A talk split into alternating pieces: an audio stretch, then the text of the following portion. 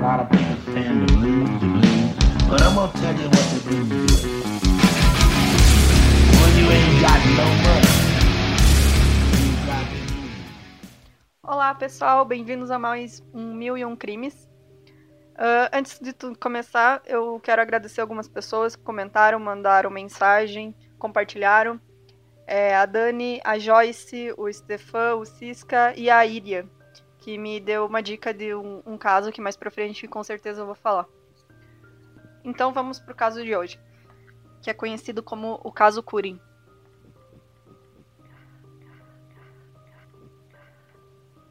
No dia 7 de maio de 2007, na pequena vila de Kurin, que fica na República Tcheca, um homem está instalando uma babá eletrônica para monitorar o filho dele que é recém-nascido. É daqueles aparelhos que você coloca uma câmera no quarto da criança e consegue sintonizar por um canal da TV a imagem dessa câmera. Então, ele instala a câmera no quarto do filho e quando ele tenta sintonizar o sinal da TV, ele acaba pegando outra imagem que vai aterrorizar ele pro resto da vida.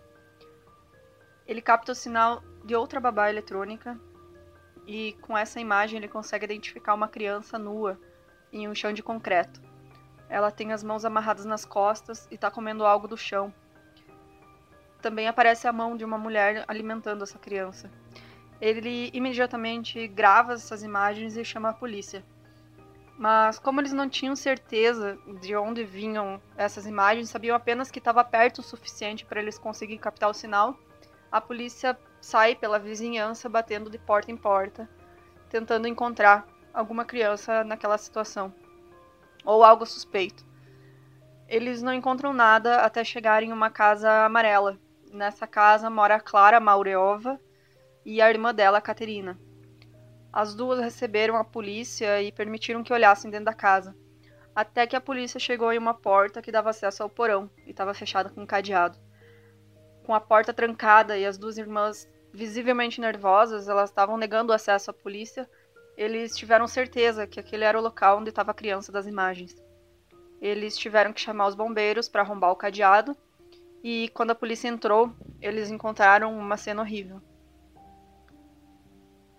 Em uma jaula se encontravam dois meninos. Eles apresentavam sinais de extrema desidratação e machucados pelo corpo. Os meninos estavam nus, rodeados por fezes e vômito, além de marcas de sangue por perto. Além dos dois meninos, uma outra criança também estava no cômodo. Ela estava do lado de fora da jaula e correu até os policiais quando eles entraram. As crianças eram Ondrej, de 8 anos, Nico, de 10 anos, que eram os filhos biológicos de Clara, e Annika, de 13 anos, que era filha ado- adotiva e não apresentava sinais de tortura. Mas vamos voltar então para 2005 para saber como a história chegou nesse ponto. A Clara Mauriova é mãe solteira.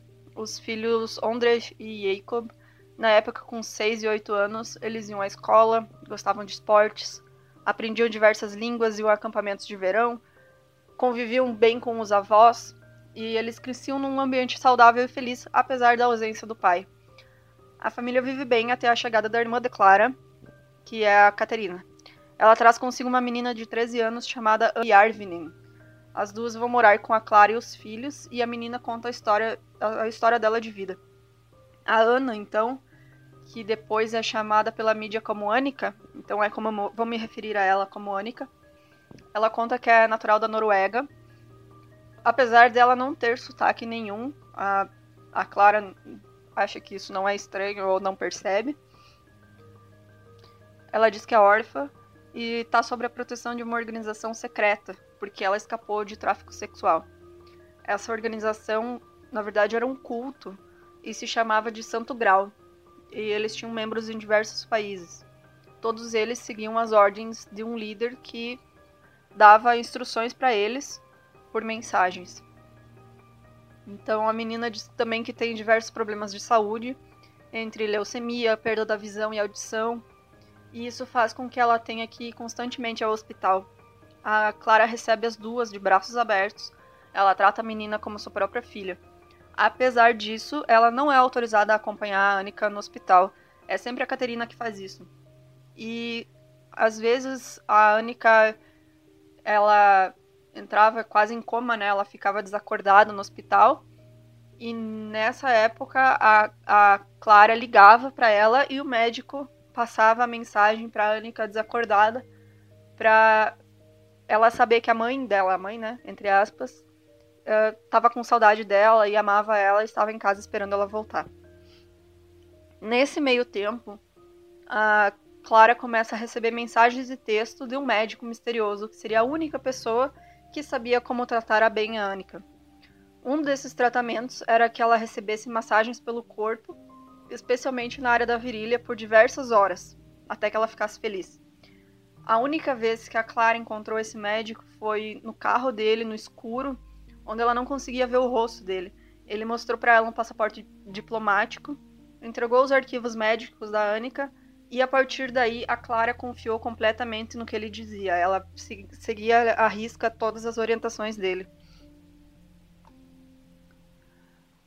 A Clara sempre foi descrita como facilmente manipulável, mas ninguém imaginava até que ponto isso chegaria.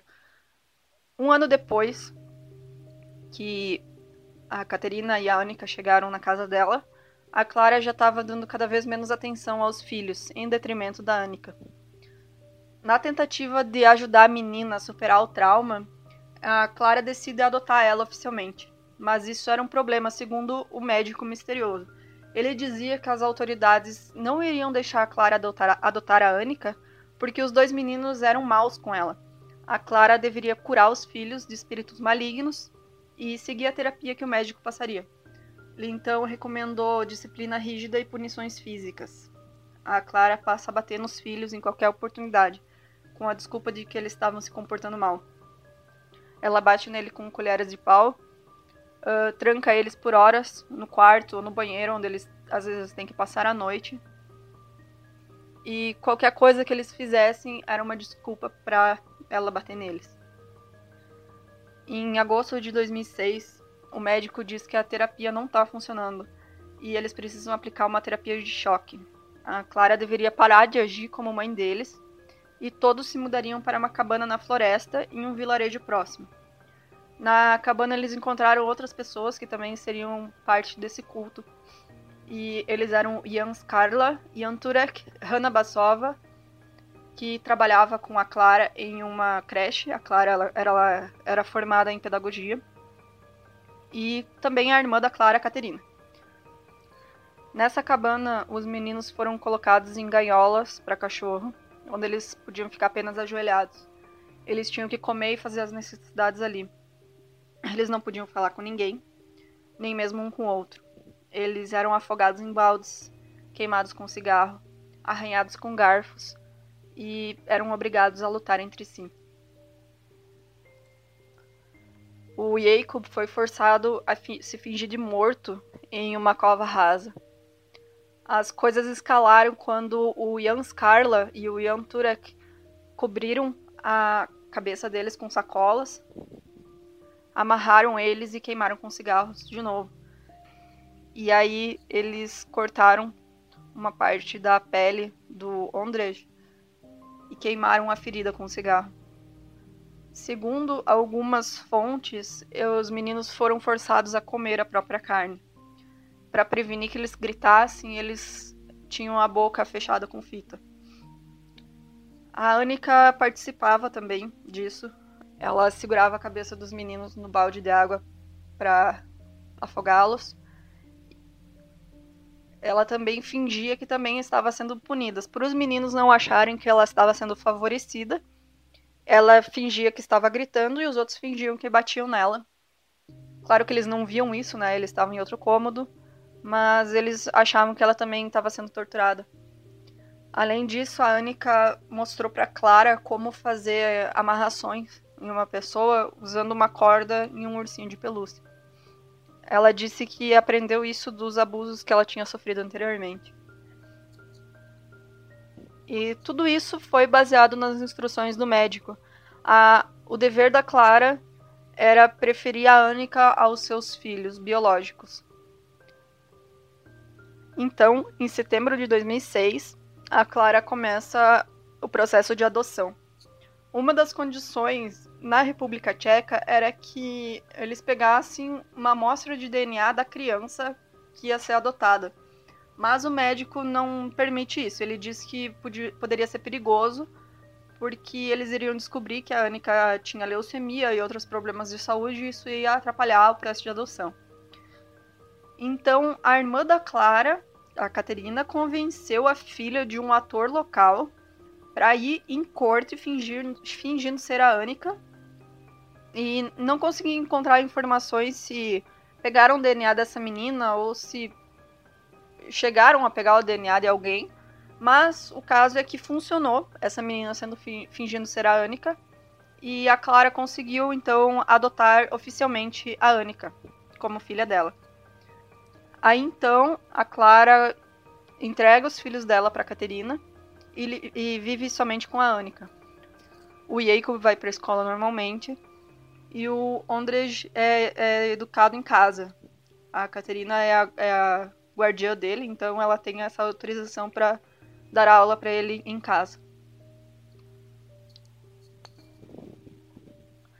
Então, em janeiro de 2007, os meninos voltam a morar com a Clara. E aí o médico ele arruma uma casa para eles morarem em Curim, que é a casa amarela onde os meninos foram encontrados depois. Enquanto a Anica tinha um quarto bonito, colorido, pintado, cheio de brinquedos, arejado, os meninos eles passavam a maior parte do tempo deles amarrados no porão, em um armário com um chão de concreto. E aí que o vizinho, que é chamado Edward, instalou a, a babá eletrônica e conseguiu descobrir que os meninos ficavam nesse quartinho. A Anica sempre reclamava deles, ela mentia que eles estavam tratando ela mal para que eles continuassem sendo punidos e colocados em reclusão. E então, depois que a polícia chegou na casa e resgatou as três crianças, eles foram colocados em um abrigo. Mas naquela mesma noite, a Anica fugiu e desapareceu. E é aí que a história tem uma reviravolta. A polícia acaba descobrindo que a Anica não existe.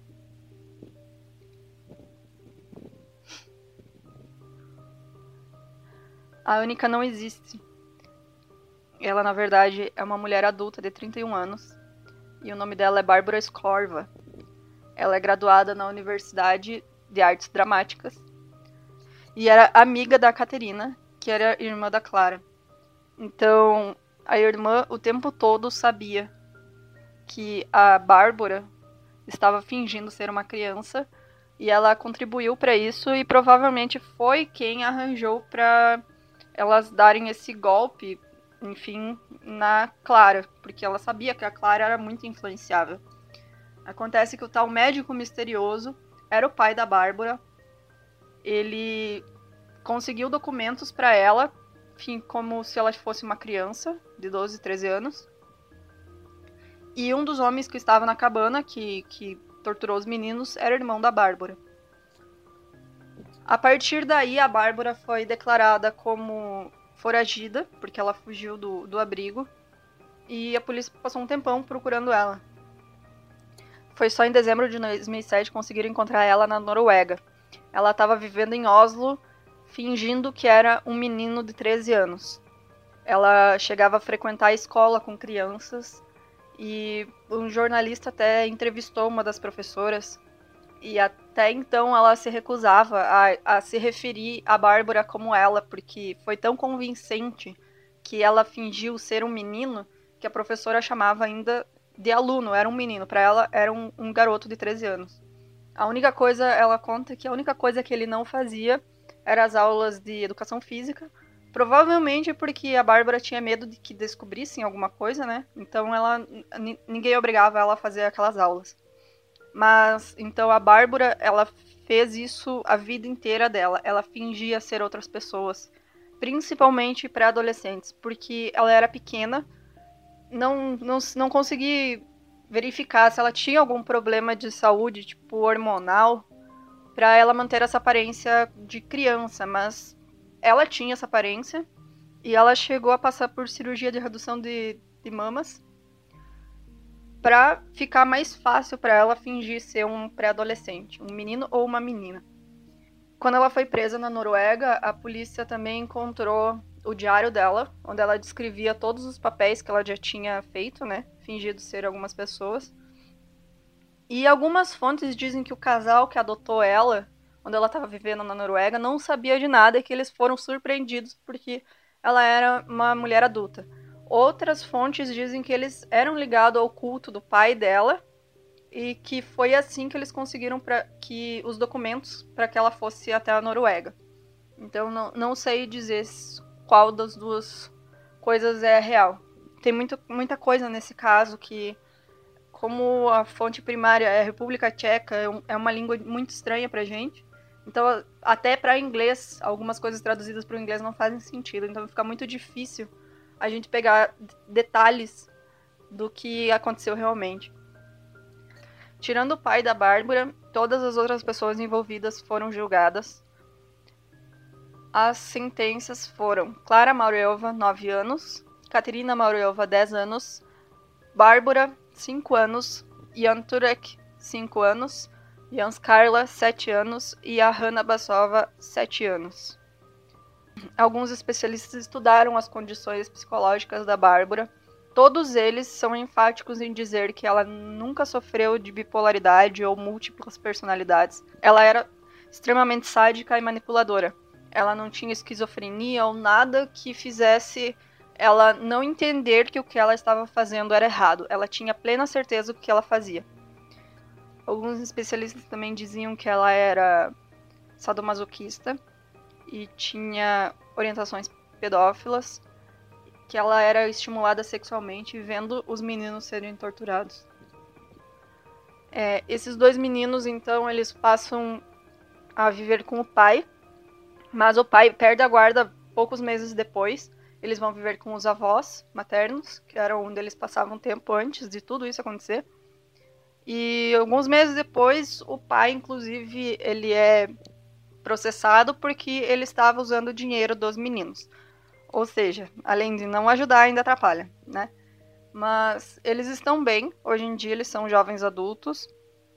E o André, ele escreveu recentemente no Facebook a seguinte mensagem: Se você é machucado por alguém que você confiava, aprenda a respeitá-lo e o leve como seu maior professor.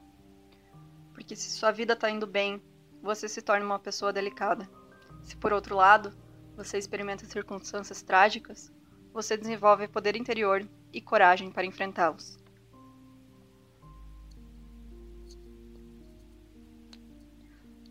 Então é isso, pessoal. Esse caso é bizarro. Ele, apesar de ninguém ter morrido, ele é horrível. Os meninos foram torturados, né, pela própria mãe e parentes. Ele é o que ele inspirou o filme A Órfã, então, se alguém ainda não tinha assistido, desculpa o spoiler. É uma menina que finge. É uma mulher que finge ser uma menina, né? E é adotada por casais que não têm a mínima ideia disso. Mas fico por aqui então. Obrigada a todos e até a próxima.